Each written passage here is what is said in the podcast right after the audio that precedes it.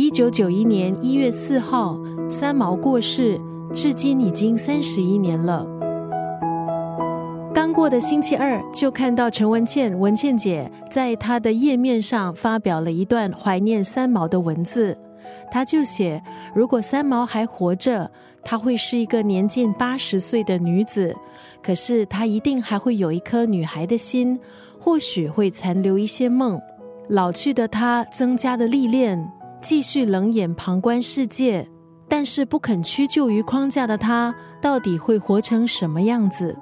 很多人的青春都住着三毛，这位像风一般的奇女子，在当时保守的年代，带领读者到荒漠去探险。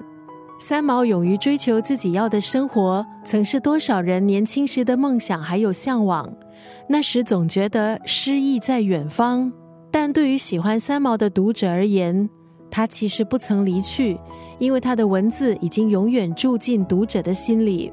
今天在九六三作家语录，通过分享三毛的这段文字来怀念他。如果你给我的和你给别人的是一样的，那我就不要了。简单的一句话，带出三毛在面对爱情时所展现的一股傲气。三毛洒脱的个性，从字句当中就可以感受出来。